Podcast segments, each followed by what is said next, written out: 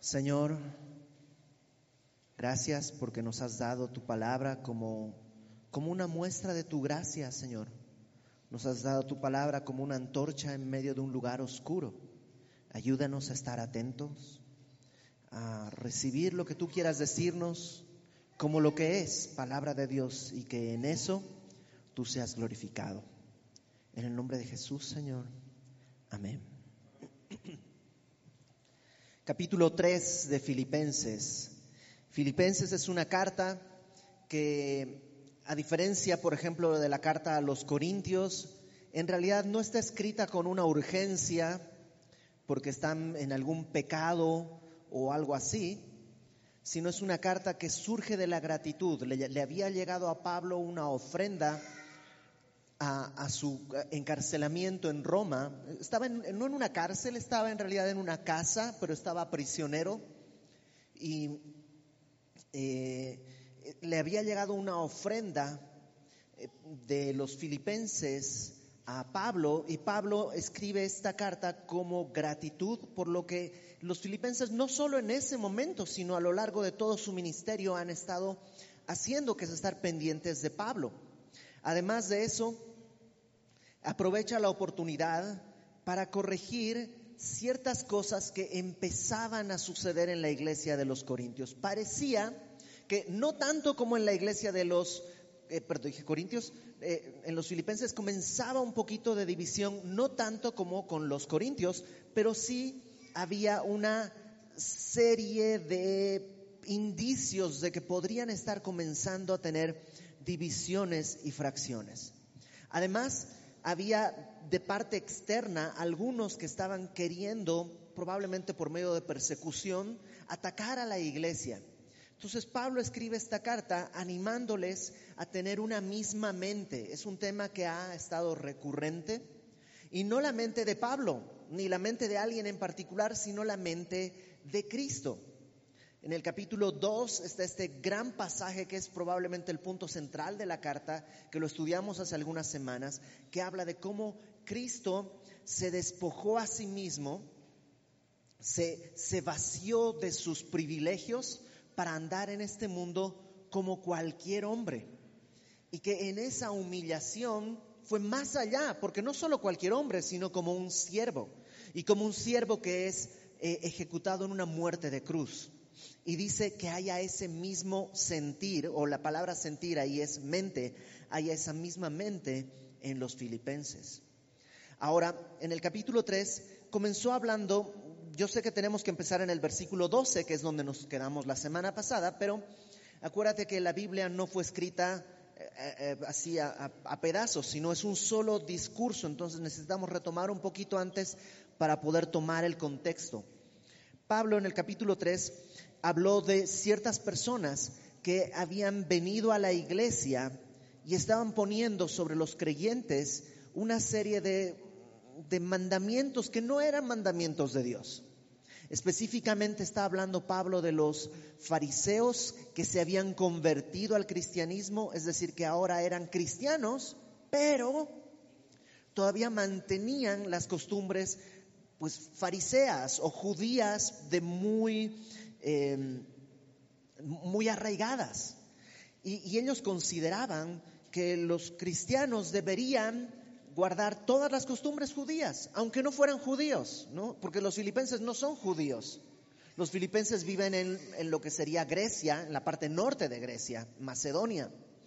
Entonces, no son judíos, pero estos hombres decían, tienen que guardar el Shabbat, tienen que guardar la dieta, tienen que hacer esto, tienen que hacer esto. Eran cristianos, sí, pero estaban confiando en que la salvación venía por hacer estas cosas. Y Pablo pone su vida como ejemplo, ¿te acuerdas? Pablo dice, si se tratara de eso, pues yo llevo ventaja.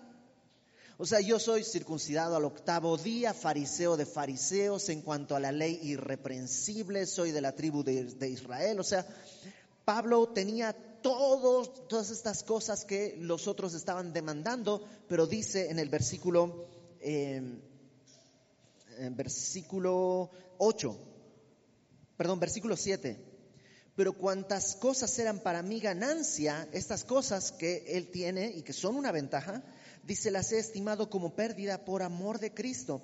Y ciertamente aún estimo todas las cosas como pérdida por la excelencia del conocimiento de Cristo Jesús. Lo único que yo anhelo es conocerle. No anhelo todas estas grandes ventajas que tengo, sino el conocerle. Y dice en el versículo... Eh, 9, 3, 9. Dice, ser hallado eh, en Cristo, en Él, no teniendo mi propia justicia, no teniendo mis méritos, yo me gané el cielo, sino, dice, no mi justicia, que es por la ley, por cumplir la ley, sino la que es por fe de Cristo, la justicia que es de Dios por la fe. ¿Con qué propósito? A fin de conocerle si tú cumples la ley, lo que vas a conocer es la ley. Pablo dice, yo no quiero conocer la ley, yo quiero conocer a Cristo. Y por eso, por fe, puedo ser justificado para conocerle el poder de su resurrección y la participación de sus padecimientos, llegando a ser semejante a él en su muerte, si en alguna manera llegase a la resurrección de entre los muertos. Y ahí nos quedamos la semana pasada. Versículo 12 no que lo haya alcanzado, ni que ya sea perfecto.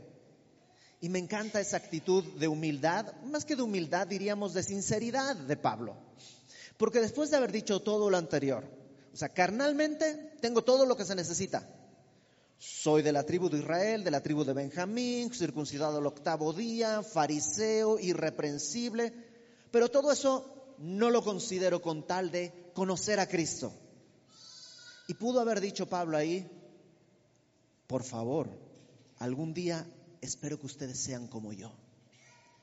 Pero no, no, tiene esa actitud. Pablo dice, la verdad es que no he llegado. No es que yo ya haya alcanzado. ¿Qué cosa? ¿Te acuerdas qué es lo que había dicho, qué es lo que él quería? Conocer a Cristo. Y él no lo ha conocido lo suficiente. Oye, Pablo, ¿cómo no? O sea, tú has escrito hasta parte de la Biblia, ¿cómo que no lo has conocido lo suficiente?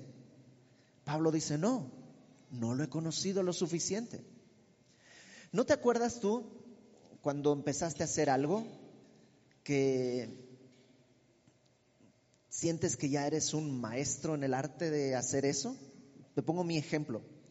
Yo estudié batería unas clases y después de estudiar unas clases de batería, pues ya tocaba un poquito y pensaba que era, o sea, el, non plus ultra de la batería. Yo, yo sentía que estaba en el tope. Incluso en la universidad un amigo me dijo, oye, préstame, voy a tocar en un, en Bolivia se dice un boliche, lo que sería aquí un antro, ¿no? Voy a tocar en un boliche y este, me prestas sus platillos y yo le dije, te presto este. Y este otro, no, ese no, porque es mi sonido. Super pro, yo, como mi, es mi sonido, no te puedo prestar mi sonido. Y, y me sentía tan, pues, eso, es orgullo. Me sentía tan superior a este pobre que está empezando a tocar. Años después empecé a estudiar con un maestro de batería realmente bueno y me di cuenta que todo lo que yo había aprendido es el 0.001 de lo que debería saber. Y a medida que más estudias algo o más conoces algo, te das cuenta que realmente lo conoces menos. Pablo dice, yo no he alcanzado el conocimiento de Cristo. Pero Pablo, nadie lo conoce como tú. Pues estoy empezando recién. Yo no he llegado. Qué importante esto para nosotros. Porque fíjate lo que dice. No he alcanzado, ya no, no soy perfecto, sino que prosigo, o sea, continúo. A veces mm, tenemos, no sé, por lo menos a mí me pasa, anhelo un día conocer a Cristo tanto que en mi mente está la idea de que ya voy a llegar a tal nivel de espiritualidad que ya es como un avión, ¿no? O sea, un avión gasta mucha gasolina en, las subidas, pero cuando ya llega a cierta altitud, ya nada más tiene que mantenerse, ¿no? Ya en velocidad de crucero, ya es fácil, ya es más leve, pones piloto automático, como que ya va solito casi, casi. Y a veces yo pienso, pues un día voy a llegar a tal nivel de espiritualidad que ya voy a poder relajarme y ya, ya está. Pero Pablo dice, yo no he llegado. No hay un momento de velocidad crucero. Todos los días anhela Pablo ir un poquito más, no en una perfección externa, sino en el conocimiento de Cristo. Dice, no soy perfecto, sino que prosigo por ver si logro asir aquello para lo cual también fui asido por Cristo Jesús. Esto nunca lo había entendido hasta esta semana. La palabra asir es agarrar, pero en el griego esta palabra tiene como la idea más como de, como de agarrarte con uñas y dientes. Es como eh, el, pastor David Gusick dice que el, ejemplo más claro para describir lo que esta palabra puede implicar es como un jugador de fútbol americano cuando tiene que taclear a alguien. O sea, no solo es tocarlo, sino lo tiene que agarrar y lo tiene que pues agarrar de tal manera que lo tira al piso. Pablo dice, yo lo que quiero es agarrarme, no a ver si logro agarrar aquello por lo cual Cristo me agarró. Entonces lo primero que te habría que preguntarse es, ¿para qué fue que Cristo lo agarró así con tanto ahínco? Bueno, la Biblia nos lo dice. Hechos capítulo 9. Acompáñame por favor a Hechos capítulo 9. Versículo 15. Eh, Esta escena es justo cuando Pablo está camino a Damasco y el Señor se le aparece y entonces Pablo cae y queda como ciego por la luz que está alrededor de él. Y bueno, primero le pregunta, ¿quién eres, Señor? ¿Qué quieres que yo haga? Jesús se revela, le dice, yo soy Jesús al que tú persigues. Y eh, luego Pablo, después de todo esto, es llevado a Damasco y mientras está en Damasco está orando. Mientras tanto, Dios se le aparece a Ananías, un cristiano de la ciudad, y le dice, Ananías, necesito que vayas con Pablo y que ores por él. Ananías hace lo que todos nosotros hacemos, tratar de corregir a Dios. Porque le dice, no, Señor, no sabes quién es Pablo, vino a buscar cristianos y no sé qué, y no sé qué. Y entonces Dios le dice, ve, versículo 15, Dios le dice a Ananías el propósito por el cual asió a Pablo. Ve, versículo 15, Hechos 9, porque instrumento escogido me es este, Pablo. ¿Para qué? Para llevar mi nombre en presencia de los gentiles, de reyes y de los hijos de Israel. O sea, Pablo sabía, porque seguramente Ananías fue con él y le dijo, Pablo, Dios te ha asido, te ha tomado, te ha escogido para que lleves su nombre a gentiles, reyes e hijos de Israel. Y Pablo, el tiempo que tuvo en su ministerio, eso fue lo que hizo. O sea, soportó naufragios, golpes, latigazos, eh, desprecio, viajó kilómetros a pie, en barco, de todas las maneras posibles. ¿Para qué? Porque sabía que ese era su propósito, llevar su nombre a gentiles, reyes e hijos de Israel. Ahora, acompáñame a Hechos 22, por favor. Hechos 22.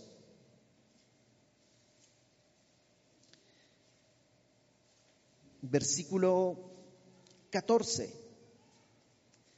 Pablo en este pasaje, en Hechos 22, está contando su testimonio. La misma escena que acabamos de, hablar, la está contando Pablo, pero añade algunos detallitos. Pablo en el libro de Hechos cuenta tres veces su testimonio y cada vez cuenta un poquito más. Es como que va abriendo detalles. Pero en el capítulo 22 nos cuenta algo acerca de este llamado que Dios le hizo. Versículo, versículo 14 de Hechos 22 dice, el, eh, el Dios de nuestros padres te ha escogido. ¿Para qué? Fíjate, número uno, para que conozcas su voluntad. Ahora, la palabra conocer aquí es una palabra de la que ya hemos hablado varias veces. En griego es la palabra ginosco, que habla de una relación íntima. Es la misma palabra que se utiliza para un, marido y su esposa, que dice que el, eh, José no conoció a María hasta que Jesús había nacido, que está hablando de una vida matrimonial. No es, no simplemente saber quién es, sino habla de una vida íntima. Entonces Dios le dice a Pablo, te he escogido, número uno, para que conozcas la voluntad de Dios. No solo como quien conoce un documento, sino que estés relacionado íntimamente con la voluntad de Dios. Déjame poner este ejemplo, que es, un ejemplo un poco fuerte, pero, pero creo, que es, creo que es adecuado. Si tú tienes una enfermedad dolorosa, ponte algún tipo de cáncer, una cosa así que sea muy doloroso, tú puedes ir con un doctor que nunca ha estado enfermo, pero él conoce todo lo de la enfermedad. Qué bueno, ¿no es verdad? Tú cuando vas a un doctor quieres que lo conozca todo, aunque él nunca lo haya vivido, que haya estudiado documentos, tratamientos, medicamentos, pacientes. Ese tipo de conocimiento es importante. Pero como enfermera, ¿quién quieres que esté? Alguien que haya conocido lo que se siente para que pueda ayudarte, acompañarte, consolarte y comprenderte, ¿sí o no? A lo mejor la enfermera no, no conoce ni el 1% de lo que este especialista sabe, pero sí sabe lo que se siente. Sí sabe lo que es cuando te meten la quimio, sí sabe lo que es cuando te, ponen tal tratamiento. Bueno, ese conocimiento íntimo es el ginosco. Entonces, Pablo dice, perdón, Dios le dice, te he escogido para que conozcas la voluntad de Dios. Número uno de manera experimental.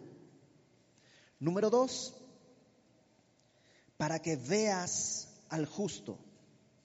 Y la palabra ver aquí habla de, mirar por completo, de, de mirar fijamente, de observar. De hecho, esta misma palabra a veces se traduce como conocer completamente. Y número tres, para que oigas la voz de su boca. Entonces, por un lado, Pablo dice, Dios me ha escogido para llevar su nombre a gentiles, reyes y a los hijos de Israel. Y por otro lado, Pablo también dice, he sido escogido para conocer su voluntad, para contemplar al justo, a Cristo, y para escuchar la voz de su boca.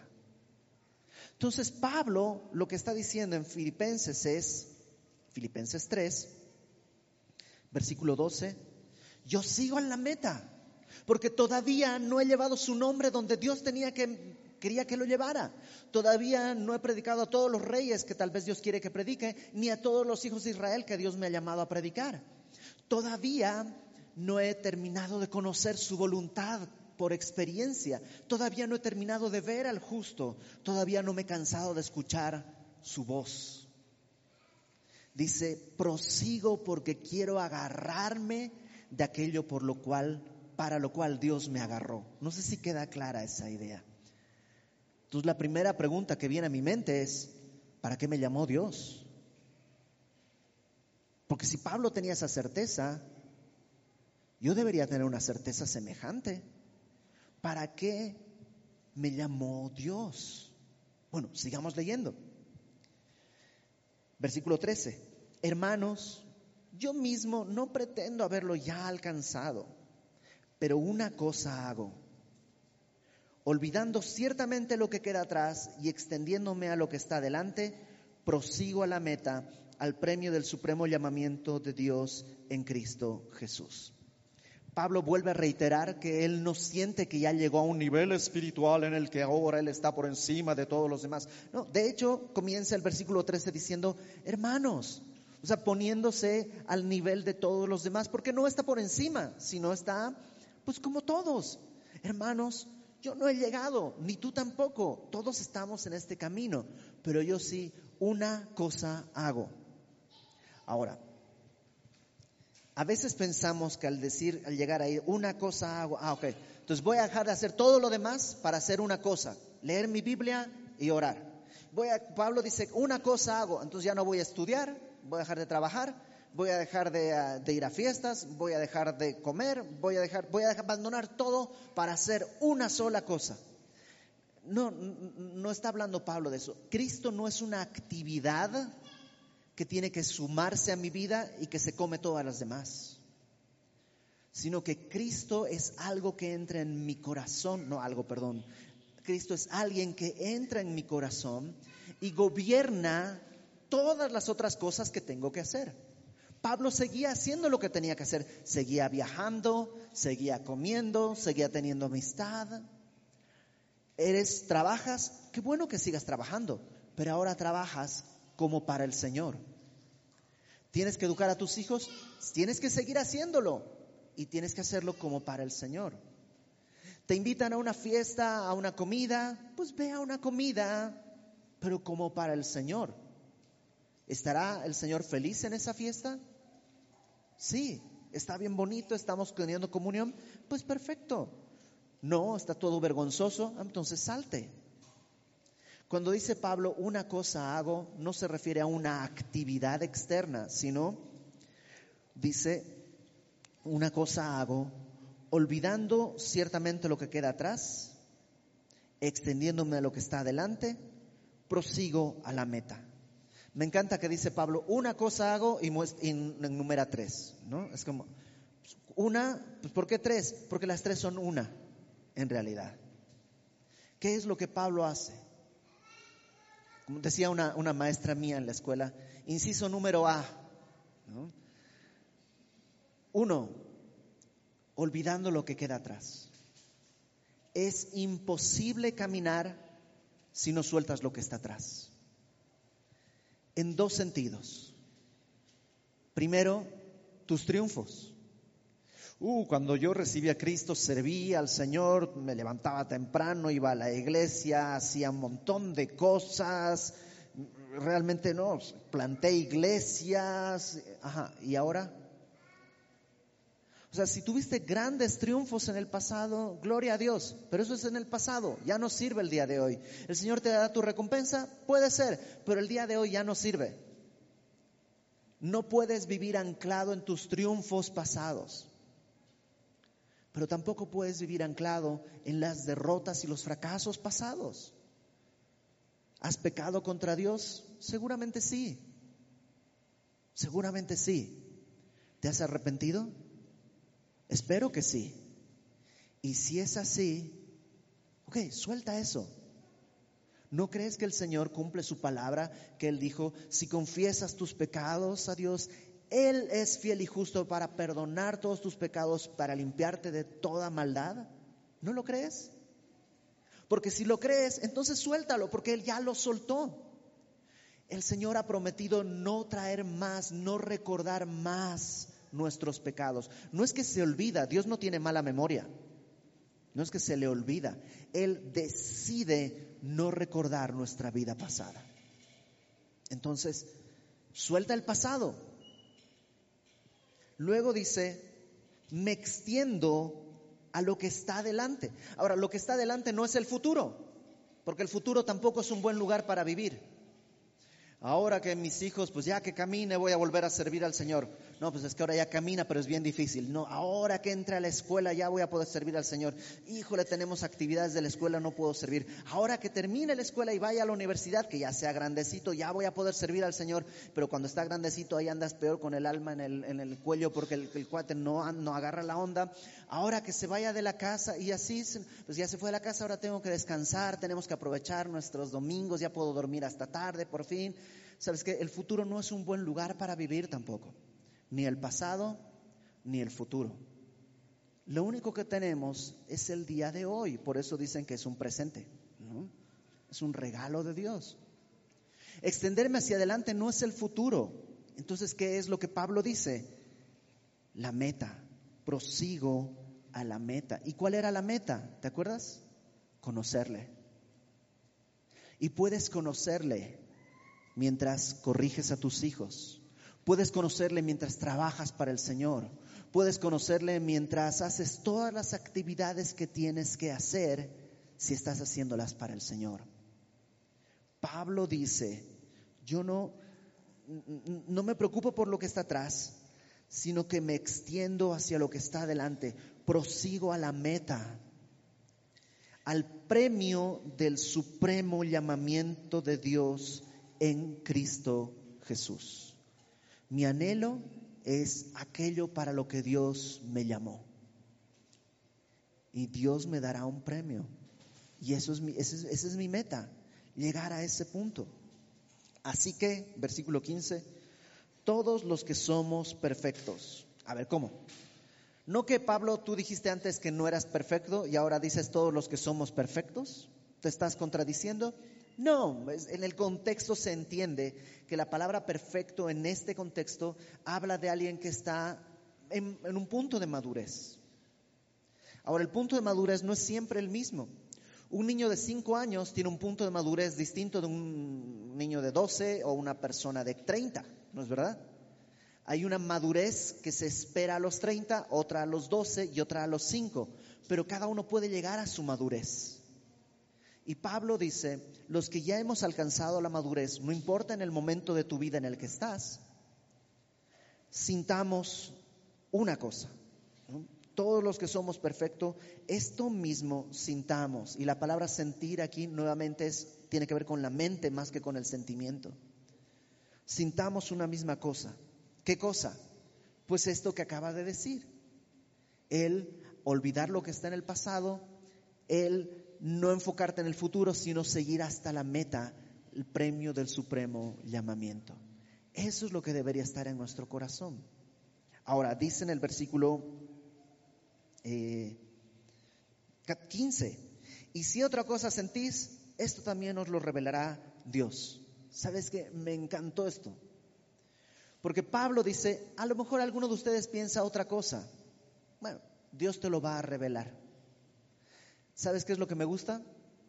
Que no tiene el espíritu de nuestra época. En nuestra época, en nuestro tiempo, tendemos a querer que todos piensen como yo, a querer convencer a los demás. Y la iglesia, el día de hoy, en el siglo XXI, en junio del 2021, se divide por cosas absurdas. Yo estoy a favor de la vacuna. ¿Por qué estás a favor de la vacuna? ¿No ves que la vacuna es experimental? Te vas a convertir en hombre lobo y no sé qué. No, que es... Y, y, y tenemos iglesias y familias que se dividen por la vacuna. yo creo en el calvinismo, yo creo en el arminianismo, no, yo no creo en el... Otra vez pelea de gatos por temas que son completamente periféricos con vacuna o sin vacuna vas a presentarle cuentas al Señor. ¿Alguna vez has oído eso de que lo único seguro es la muerte? No es cierto. Algunos no van a morir, van a ser llevados con el Señor. Lo único seguro es el juicio. Eso sí, todos daremos cuentas al Señor. No de si te vacunaste o no te vacunaste, si creíste en la vacuna o no creíste en la vacuna en un tema como el que está viviendo Pablo, Pablo dice, yo no voy a querer convencerlos. Si alguien piensa otra cosa, el Señor se lo va a revelar. A veces la gente, ¿cómo, cómo decirlo? Ama el tener la razón y no la verdad. O sea, lo que quiere es que le des la razón, no la verdad. Y es algo egoísta. Y como iglesia en el siglo XXI estamos cayendo en eso. Pablo es mucho más sencillo. Dice, los que somos maduros debemos pensar una misma cosa. Y si alguien piensa distinto, pues no está maduro, Dios se lo va a revelar. En su tiempo, Dios va a traer el conocimiento necesario. Versículo 16. Pero en aquello que hemos llegado, en las cosas en las que sí hemos madurado, sigamos una misma regla, sintamos una misma cosa. ¿Estamos de acuerdo de que Cristo es el Señor, que somos pecadores, que necesitamos un redentor y que Cristo es la provisión de Dios para que si creo en Él, todos mis pecados sean pagados y Dios me va a dar una esperanza y una vida eterna? Ok, sintamos una misma cosa. ¿Por qué estar peleando por cosas que no tienen nada que ver con lo esencial. Ahora, después de hablar de lo que es esencial, fíjate versículo 17. Hermanos, sed imitadores de mí y mirad a los que se conducen según el ejemplo que tenéis en nosotros. Pablo tiene el valor que deberíamos tener todos. Él no es perfecto, nunca se presenta como que no ha pecado, pero sí se presenta como un ejemplo. ¿Qué hacer cuando pecas? Y tú y yo estamos llamados a tener ese mismo ejemplo. Es muy común entre cristianos decir, Señor, ayúdanos a escondernos en tu cruz, detrás de tu cruz, que te vean a ti. Y, entiendo la idea de esa frase, pero en realidad Jesús te diría, no, no quiero que te escondas, quiero que te vean. Te he puesto para que te vean. Te he escogido para que te vean y para que sigas un, para que pongas un ejemplo que seguir. Dios no quiere que te escondas. Dios, ¿qué fue lo que dijo en el capítulo 2? Quiere que seamos luminares en medio de esta generación perversa. Quiere que te veas. Y Pablo dice, imítenme porque yo estoy imitando a Cristo. Y ojo, miren cómo se conducen los que están según el ejemplo que tenéis en nosotros. O sea, Pablo está diciendo, no solo soy yo quien está caminando bien. Voy a leerlo 17 Sed imitadores de mí y mirad los que así, como yo, se conducen según el ejemplo que tenéis en nosotros. Pablo no está diciendo, soy el único. ¿Sabes que En la iglesia hay muchas personas que están actuando bien a quienes imitar.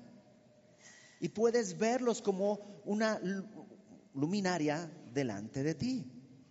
Gloria a Dios que no hay solo uno. Gloria a Dios que no depende del pastor. Pero ojo, Verso 18. Porque por ahí andan muchos, de los cuales os dije muchas veces, y aún ahora lo digo llorando, que son enemigos de la cruz de Cristo. También ten cuidado, porque por ahí, dice Pablo, también hay quienes no son ejemplo de imitar. Déjame ponerlo de esta manera. Tú y yo vamos a imitar siempre a alguien. Presta atención a quién estás imitando. O sea, si tú estás consumiendo el pensamiento de alguien, automáticamente vas a terminar imitando lo que él está haciendo. Y a veces imitamos personas que tienen un gran éxito económico, pero una pobre cultura moral. Ten cuidado. Pablo dice que hay gente que es enemiga de la cruz de Cristo, no de Cristo, no son ateos, no adoran a Satanás, no son enemigos de Cristo, son enemigos de la cruz de Cristo. Son personas que te dicen, el cristiano vino para triunfar, dile al que está a tu lado, eres un vencedor. Cristo no dice eso, Cristo dice, eres un pecador que necesitó mi cruz para poder venir a la misericordia. Vivimos en una cultura que exalta eso. Ten cuidado con quién estás escuchando y consumiendo. No te voy a dar nombres pero hay muchos nombres de personas famosas que hablan bonito, pero nomás es dulce, que no sirve para nada. Analiza no solo su mensaje, sino su vida. Su conducta es digna de imitar. Pues no tanto, pero habla bien bonito. El lobo seguramente cantaba hermoso para Caperucita. Pero ya sabes cómo acabó el cuento ten cuidado. Pero es que yo veo que su ministerio es muy exitoso, yo creo que ahí hay algo. Ajá. ¿Nunca has visto dónde se, dónde se posan las moscas? O sea, no necesariamente donde hay mucho quiere decir que es bueno. Analiza, escucha. Pablo dice, ten cuidado. Hay gente que es enemiga. Si fuera enemiga de Cristo es fácil enemigos de la cruz de Cristo siempre le van a dar a tu carne lo que quiere, porque tu carne nunca quiere la crucificarse. Jesús dijo, el que quiera ser mi discípulo, el que quiera ser mi discípulo, niéguese cada día, tome su cruz y sígame. Cualquier que te ofrezca otra cosa que no sea estos tres, es enemigo de la cruz de Cristo. Y Pablo lo dice llorando. Yo no ando checando el perfil de los demás, ¿eh? en Facebook o algo así, no, ando revisando. Pero pues cuando a veces abro, sí me sale, fulanito compartió una publicación de, y yo digo, pero este va a la iglesia. O sea, ¿qué? O sea, ¿cómo no se da cuenta? Y no, no se da cuenta. No se da cuenta.